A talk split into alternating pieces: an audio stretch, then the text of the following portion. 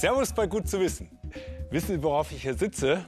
Ja klar, auf einem Fahrrad, aber auf einem ganz besonderen, auf einem Bambusrad.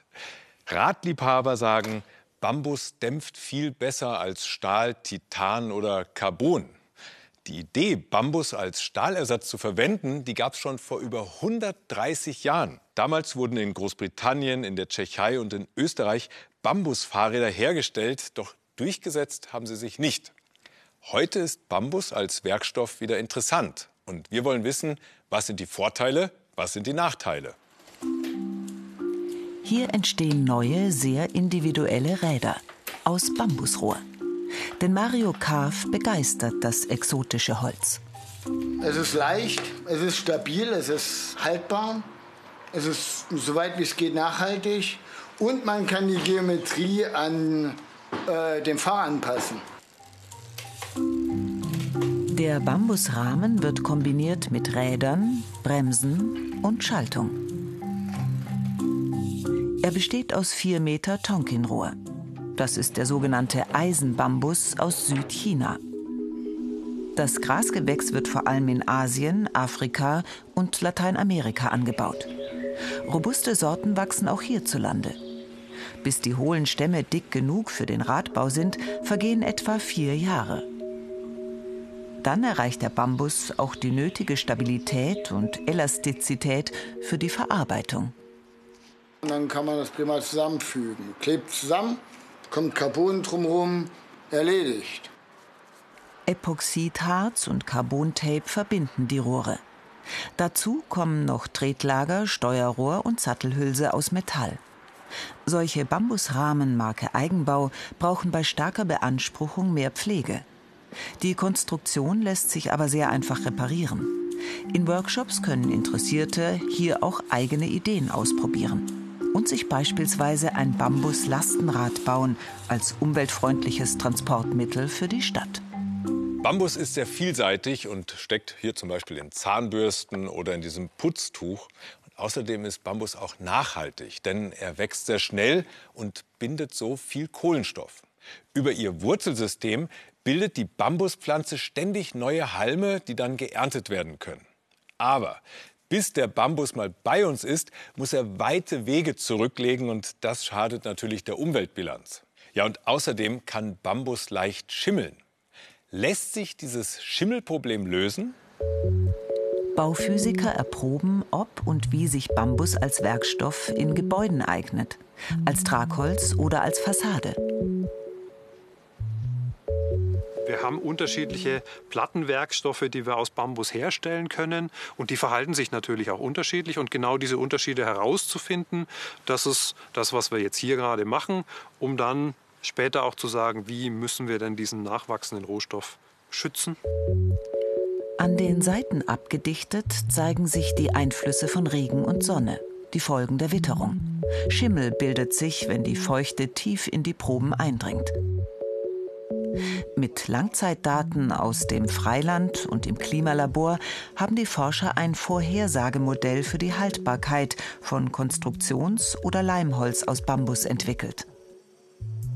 Was wir festgestellt haben, ist, dass wir sehr, sehr genau hinschauen müssen, weil der Bambus, dadurch, dass er schnell wächst, ähm, ist er auch ja, sehen wir den Zusammenhang, dass er auch sehr schnell degeneriert, sprich Schimmelpilzbildung hier sehr, sehr äh, früh stattfinden kann. Damit Bambus wie Holz 40 Jahre und länger hält und sich nicht bei Feuchtigkeit vollsaugt, sind noch mehr Langzeitstudien nötig. Aber mit einer Simulationssoftware der Forscher können Bauherren schon jetzt Bambus schimmelfrei einsetzen. Ein futuristischer Pavillon zeigt, wie kreativ junge Architekten Bambus verwenden. Für Digital Bamboo nutzen sie Hightech und 3D-Druck. So wirken selbst große Strukturen luftig. Wir entwickeln sehr leichte, weit gespannte Strukturen mit einem Minimum an Gewicht und Material.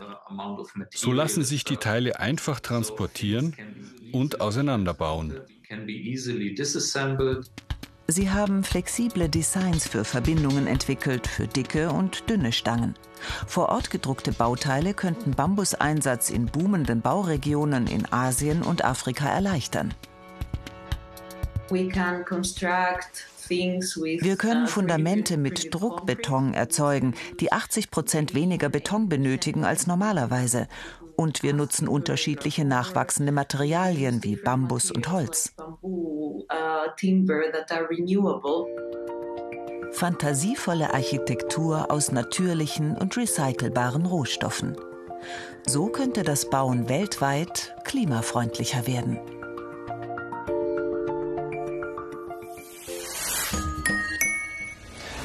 Ja, ja, die Pubertät, die spannend schwierige Zeit, in der sich Kinder zu Erwachsenen verwandeln.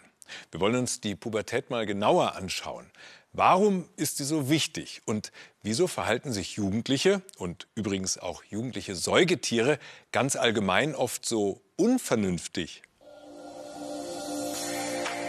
2020 an der Nordküste Spaniens. Drei Jugendliche sind mit ihrem Segelboot auf Weltreise, als Schwertwale plötzlich das Boot attackieren. Da, da, da, Hilfe! Da, da, da, Alter, ist der riesig!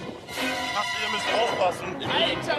Da, Orca! Halt mal an und beißen sie und dann killen können. Die wollen uns auffressen. Wow, wow, wow! Fett! Ah, Hilfe!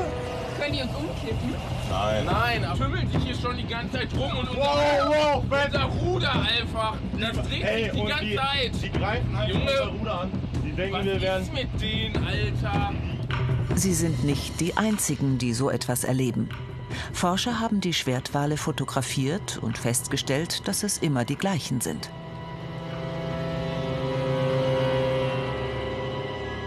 Die ersten Angriffe dieser Orcas melden Segler im Juli 2020 vor Gibraltar.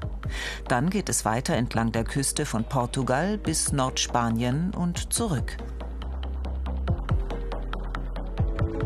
Meeresbiologen wie Fabian Ritter zählen mehr als 50 Zwischenfälle dieser Art innerhalb eines Jahres. Was ist los mit den Orcas? Haben sie es auf die Segler abgesehen? Man kann die Tiere ja identifizieren und man hat sie wiederholt auch fotografiert und dabei festgestellt, dass einige junge Männchen in dieser Gruppe schwimmen. Und insofern kann man, kann man davon ausgehen, dass das äh, pubertierende Orcas waren, ja. Jugendlicher Übermut steckt also wahrscheinlich hinter den spielerischen Attacken. Die Segler kommen mit einem Schrecken davon. Die Orcas lassen von den Booten ab, sobald sie still liegen. Die Wale sind nicht böse. Vielleicht ist es mehr Neugier. Es ist so, dass die Orcas immer wieder die Ruder angehen oder auch die Boote umschubsen oder durch die Gegend äh, schieben. Und sie scheinen Interesse daran zu finden, dass sie die Boote manipulieren. Also sie merken wohl, wenn ich ins Ruder beiße oder das Ruder irgendwie bewege, dann bewegt sich das Boot. Und das, glaube ich, hat die Neugier dann ähm, hervorgebracht. Und das sieht dann natürlich, klar, echt für einen Segler dann schon auch erstmal bedrohlich aus. Die Pubertät beginnt bei Walen mit etwa zehn Jahren. Der Körper stellt jetzt vermehrt Geschlechtshormone her. Pubertierende brauchen jetzt Risikobereitschaft denn sie trennen sich von ihren Eltern, schließen sich zu Gruppen zusammen und gehen eigene Wege. Das geht nicht immer gut. Januar 2016, Nordsee. Ein trauriges Szenario. 30 gestrandete Pottwale verwesen an der Küste. Forscher haben die Wale untersucht. Sie waren nicht unterernährt. Ihr Gehör, also ihre Orientierung, war in Ordnung. Aber alle gestrandeten Tiere waren zwischen 10 und 15 in der Pubertät.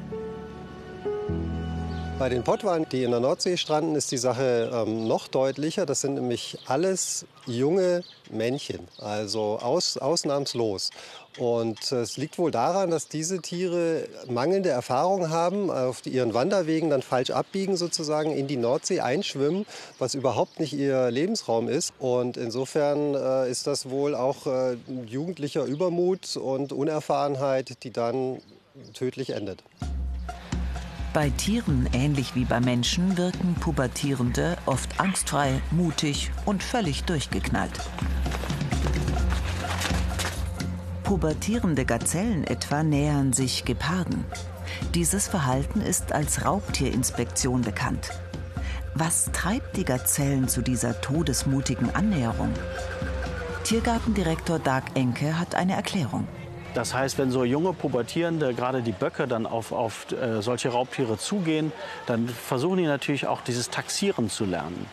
Dass sie lernen, wie, wie kann ich das Verhalten des anderen einschätzen? Bin ich schnell genug in der Reaktion?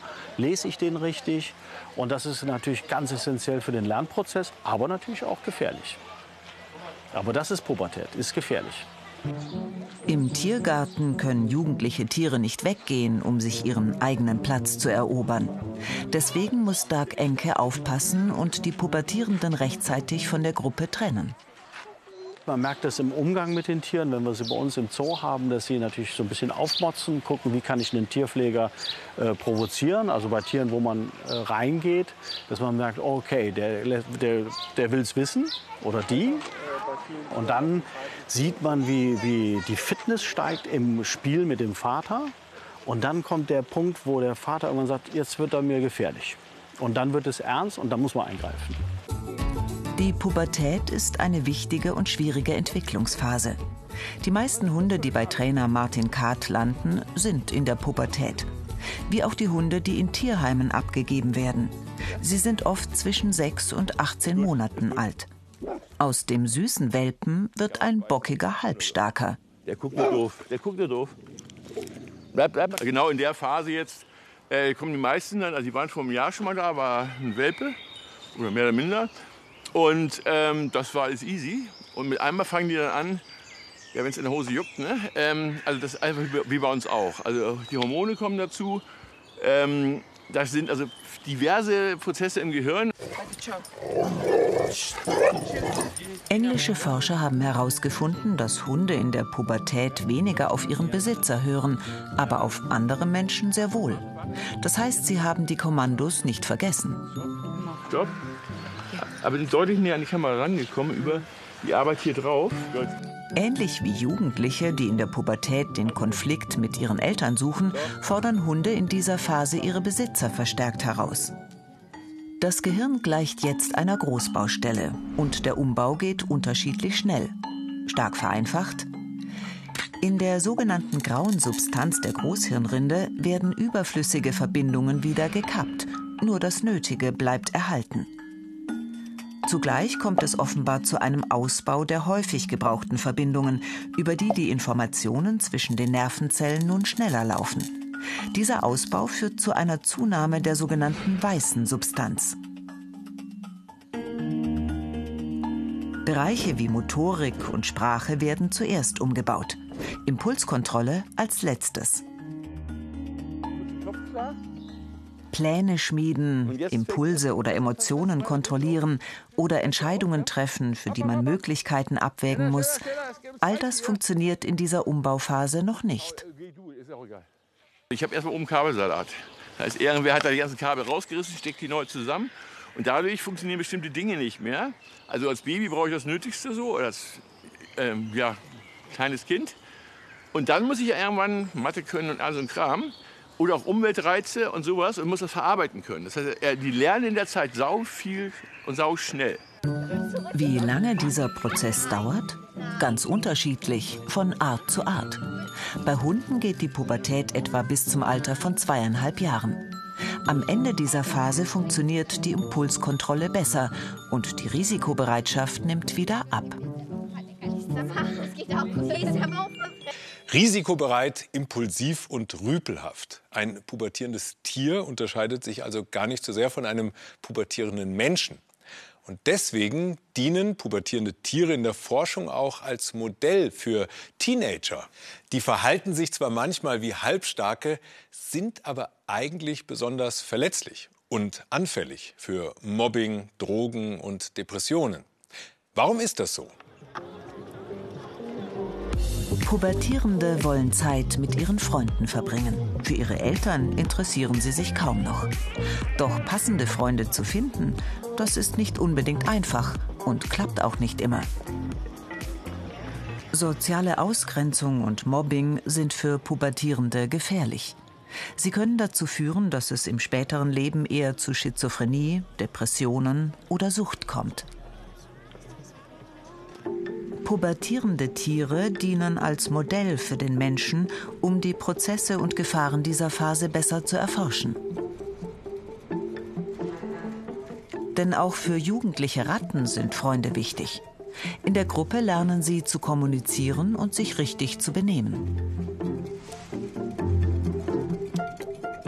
Rainer Sparnagel und Axeli Suraka untersuchen Mobbing. Genauer gesagt wollen sie wissen, ob die Schaltkreise im Hirn für sozialen und physischen Schmerz die gleichen sind. Allein das Wort sozialer Schmerz impliziert ja, dass hier ähnliche ähm, ja, Prozesse in Gang geschoben werden. Und äh, wir sehen auch im Gehirn Veränderungen, gerade in Netzwerken, wo Schmerzreize verarbeitet werden, die werden auch bei solchen sozialen Zurückweisungen, werden genau diese Netzwerke auch bedient. Das sind Wister-Ratten. Sie spielen viel, vor allem nachts. Und sie benehmen sich ganz anders als Ratten der Gattung Fischer. Die sitzen lieber rum. Das Experiment? Eine Wister-Ratte muss erst für vier Stunden allein bleiben. Spielentzug. Jetzt will sie spielen. Aber zu ihr kommt eine Fischerratte, nicht eine Freundin der gleichen Art. Was passiert? Die Fischerratte ignoriert sie. Die Ratten verstehen sich nicht. Die Wisterratte fühlt sich ausgeschlossen. Nachts fangen sie dann sogar an, sich gegenseitig weh zu tun. Je mehr sozialen Schmerz die Ratte erfährt, desto weniger schmerzempfindlich ist sie. Denn sozialer und körperlicher Schmerz sind ähnlich. Forscher nehmen an, dass im Körper beide durch das Endokannabinoid-System laufen, kurz ECB-System. Es kommt im Gehirn und Nervensystem aller Säugetierarten vor. Es erkennt Cannabinoide, körpereigene und pflanzliche. Seine Aufgabe? Es reguliert Schmerz, Schlaf, Appetit, Entzündungen, das Gedächtnis, die Stimmung. Dass die Schmerzempfindlichkeit der zurückgewiesenen Ratte abnimmt, beweisen die Forscher im Anschluss mit einer 52 Grad heißen Platte. Die glücklichen Ratten halten nur ein paar Sekunden aus, die ausgeschlossenen Ratten fast doppelt so lang. Daraus resultiert dann auch dieses selbstverletzende Verhalten, ähm, weil der Schmerz anders wahrgenommen wird. Aber nicht nur das. Mobbing führt auch dazu, dass Ratten ängstlicher sind. Sie trauen sich kaum noch, eine neue Umgebung zu erkunden. Außerdem fangen sie im Erwachsenenalter an, Alkohol zu trinken, wenn man ihnen die Wahl lässt zwischen Wasser und Alkohol. Was vielen nicht bekannt ist, dass äh, Dinge, die in dem Alter während der Pubertät passieren, lebenslange Konsequenzen haben können. Das müsste man besser hinaustragen. Lehrer müssten sich dessen mehr bewusst sein. Das ist eine unglaubliche Verantwortung, was dort in Schulen passiert. Und wenn Lehrer das Wissen nicht haben, dann denken die, na ja, ist jetzt halt passiert, aber das wird schon wieder. Wir können zeigen in den Tiermodellen, aber auch in der psychiatrischen Forschung, dass das nicht schon wieder wird, sondern bei einigen Leuten wirklich lebenslange negative Konsequenzen haben kann. Pubertierende sind also sehr sensibel. Doch welche Vorteile hat der Gehirnumbau, der in der Pubertät stattfindet? An der Uni Magdeburg untersucht das Team von Markus Fendt, welche Mäuse am flexibelsten sind in ihrem Denken. Die Kinder, die Jugendlichen oder die erwachsenen Mäuse. Das Besondere? Die Regeln des Spiels ändern sich ständig. Gerade wird das Leckerli da versteckt, wo die Schale nach Eukalyptus riecht. Die Größe der Kugeln ist egal. Alle Mäuse lernen das relativ schnell. Kurze Zeit später ist die Belohnung da, wo es nach Rosen und Honig riecht. Und dann ist auf einmal die Größe der Kugeln entscheidend. Das Leckerli ist entweder nur bei den großen oder nur bei den kleinen Kugeln versteckt, egal ob sie nach Eukalyptus oder Rosen riechen. Wer findet die Belohnung am Ende am schnellsten? Die Kinder, die Erwachsenen? Die pubertierenden Mäuse sind am schnellsten. Sie haben die größte kognitive Flexibilität. die Pubertät als eben die Phase, wo man sich ablöst vom Elternhaus, vom Sozialverband bei Tieren. Ähm, da ist es besonders wichtig und wahrscheinlich hat es dann die Evolution so eingerichtet, dass genau in dieser Phase eben die beste kognitive Flexibilität da ist. Und das macht Pubertierende so verletzlich? Uns interessiert, warum das so ist, was im Gehirn dann anders ist äh, während der Pubertät. Da gibt es schon viele Hinweise, dass bestimmte Transmittersysteme, Überträgersysteme im Gehirn viel sensitiver reagieren. Und diese Sensitivität, die kann eben dann dafür verantwortlich sein, dass eine neuropsychiatrische Erkrankung später dann mit einer höheren Wahrscheinlichkeit auftritt, wenn irgendwas Bestimmtes während der Pubertät passiert. Manchmal sind pubertierende Mäuse auch zu schnell, impulsiv, nicht vorsichtig genug. Sie müssen hier mit ihrer Schnauze auf den aufleuchtenden Bildschirm stoßen, um ein Leckerli zu bekommen. Die Pubertierenden können es manchmal nicht erwarten. Sie sind zu ungeduldig und machen Unsinn.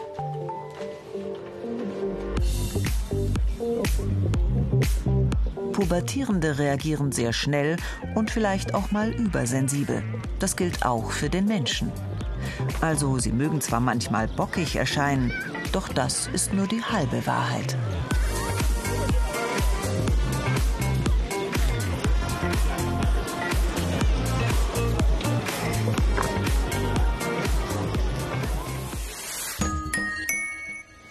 Wie kriegen wir die Energiewende hin? Also wie kommen wir weg von Kohle und Atomstrom und können umweltfreundlich Strom gewinnen und vor allem auch speichern? Windräder zum Beispiel, die drehen sich ja nur bei Wind, aber bei Windstille wollen wir nicht im Dunkeln sitzen. Energie langfristig speichern, da gibt es viele Ideen. Ein Münchner Start-up hat jetzt einen ganz besonderen Speicher erfunden und der funktioniert mit Steinen und mit Luft. In Sachen Stromspeichertechnik haben sie Großes vor. Leon, Pitt und Justin wollen heute für ihr Start-up Fehlers einen wichtigen Baustein optimieren. Und zwar mit diesem Modell. Dabei geht es vor allem um das richtige Verhältnis von Druck, Luft und gespeicherter Wärme. Wir wollen vor allem wissen, wie die Temperaturverteilung da drin ist. Und das ist wichtig, weil wir die Wärme speichern müssen, um einen hohen Wirkungsgrad zu erzeugen. Und das gelingt uns nur, wenn wir die Wärme wiederverwenden können. Ihre Vision? Ihr Stromspeicher soll einen zentralen Baustein liefern, der für die Energiewende entscheidend ist und der anders als etwa Lithium-Ionen-Batterien zu 100 Prozent nachhaltig und ressourcenschonend ist. Wir verwenden als Hauptmaterialien vor allem Luft, überall verfügbar, wo Menschen leben, weil wir sie atmen. Kies für die thermischen Speicher, auch in beliebigen Mengen global verfügbar. Und Stahl, den man auch inzwischen nachhaltig produzieren kann. Wir verwenden keine kritischen Materialien wie Lithium oder die seltenen Erden. Dazu kommt, dass in der Kombination mit Solar und Wind wir damit auf Null Emissionen in Zukunft kommen können. Und so soll das Speichersystem von Fehlers funktionieren. Überschüssiger Strom aus Windkraft oder Solaranlagen wird genutzt, um Luft zu komprimieren. Die Wärme, die dabei entsteht, wird in Kieselsteinen gespeichert. Wird die Luft abgekühlt, entsteht eine Flüssigkeit mit einer sehr niedrigen Temperatur. Diese kann bei niedrigem Druck in einem Tank gelagert werden, mit der vielfachen Dichte der Umgebungsluft. Braucht man später Strom, wird die flüssige Luft wieder erwärmt. Sie verdampft und treibt mit ihrem Druck eine Turbine und diese einen Generator an, der dann wieder Strom erzeugt. Der Vorteil dieser Technik gegenüber Batterien und Akkus? Unser System zeichnet sich durch eine lange Lebensdauer aus. Und vor allen Dingen auch wird das System nicht schlechter, wenn ich es verwende. Also jeder kennt es von seinem Handy, dass nach zwei Jahren oder so irgendwann das Handy halt nur noch einen halben Tag lang hält und dann ist es leer. Und dann ist der Akku irgendwann, ähm, gerne gesagt, durch. Und unser System hat diese Eigenschaft nicht. Unser System kann also über 20 bis 30 Jahre wirklich diesen, diesen Dienst erbringen. Doch dazu muss das Team erst einmal den Druck im Wärmespeicher in den Griff bekommen. 7,5 Bar reichen nicht. Eine ähnliche, aber deutlich größere Anlage ist erst kürzlich von einem Konkurrenzunternehmen in Großbritannien gebaut worden. Das Münchner Start-up möchte sich von solchen Großanlagen aber bewusst abheben. Es will deutlich kostengünstiger produzieren, um konkurrenzfähig zu sein. Deshalb setzt das Team auf viele kleine Speichereinheiten, die jeweils in einen Container passen. Der Vorteil der kleinen Einheiten ist, dass diese kleinen Einheiten lokal mit der Erzeugung kombiniert werden können. Also wir können einen Solarpark bauen auf einem Feld und dann direkt dort neben zwei Container hinstellen. Wenn jetzt der Solarpark später erweitert wird, zum Beispiel, kann man da einfach mehr Container dazustellen. Und das kann man überall tun. Diese Container sind deshalb in diesen kleinen Einheiten und auch mobil verfügbar.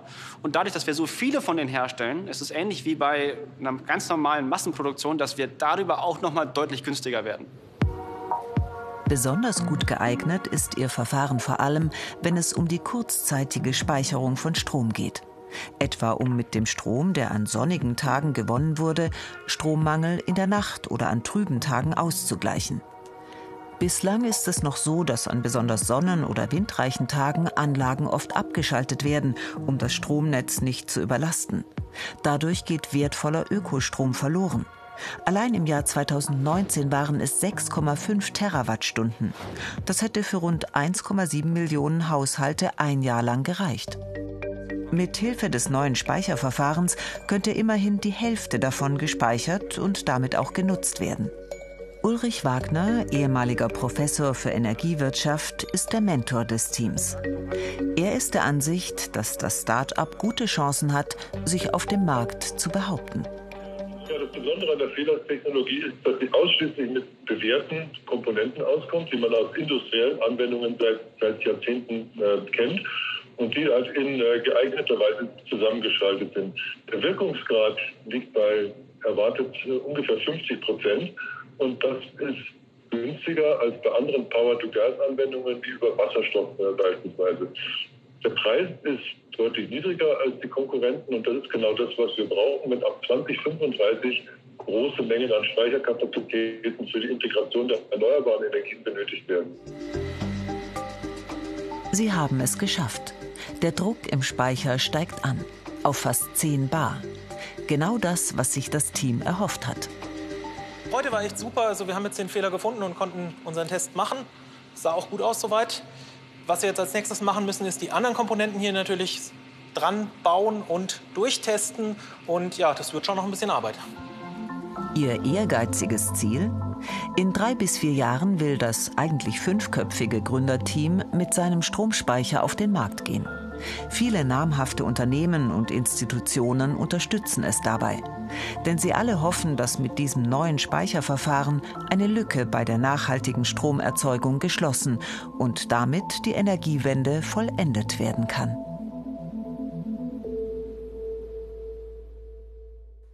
Wenn das Flutlicht angeht im Stadion von Ajax Amsterdam, dann dank ein paar Dutzend neuer und auch alter E-Auto-Batterien. Die geben hier gespeicherte Sonnenenergie ab. Denn auch wenn sie nicht mehr fürs Fahren reichen, diese Akkus, haben sie noch so gute 70 bis 80 Prozent ihrer ursprünglichen Kapazität. Gut zu wissen. Und damit danke fürs Dabeisein und bis zum nächsten Mal.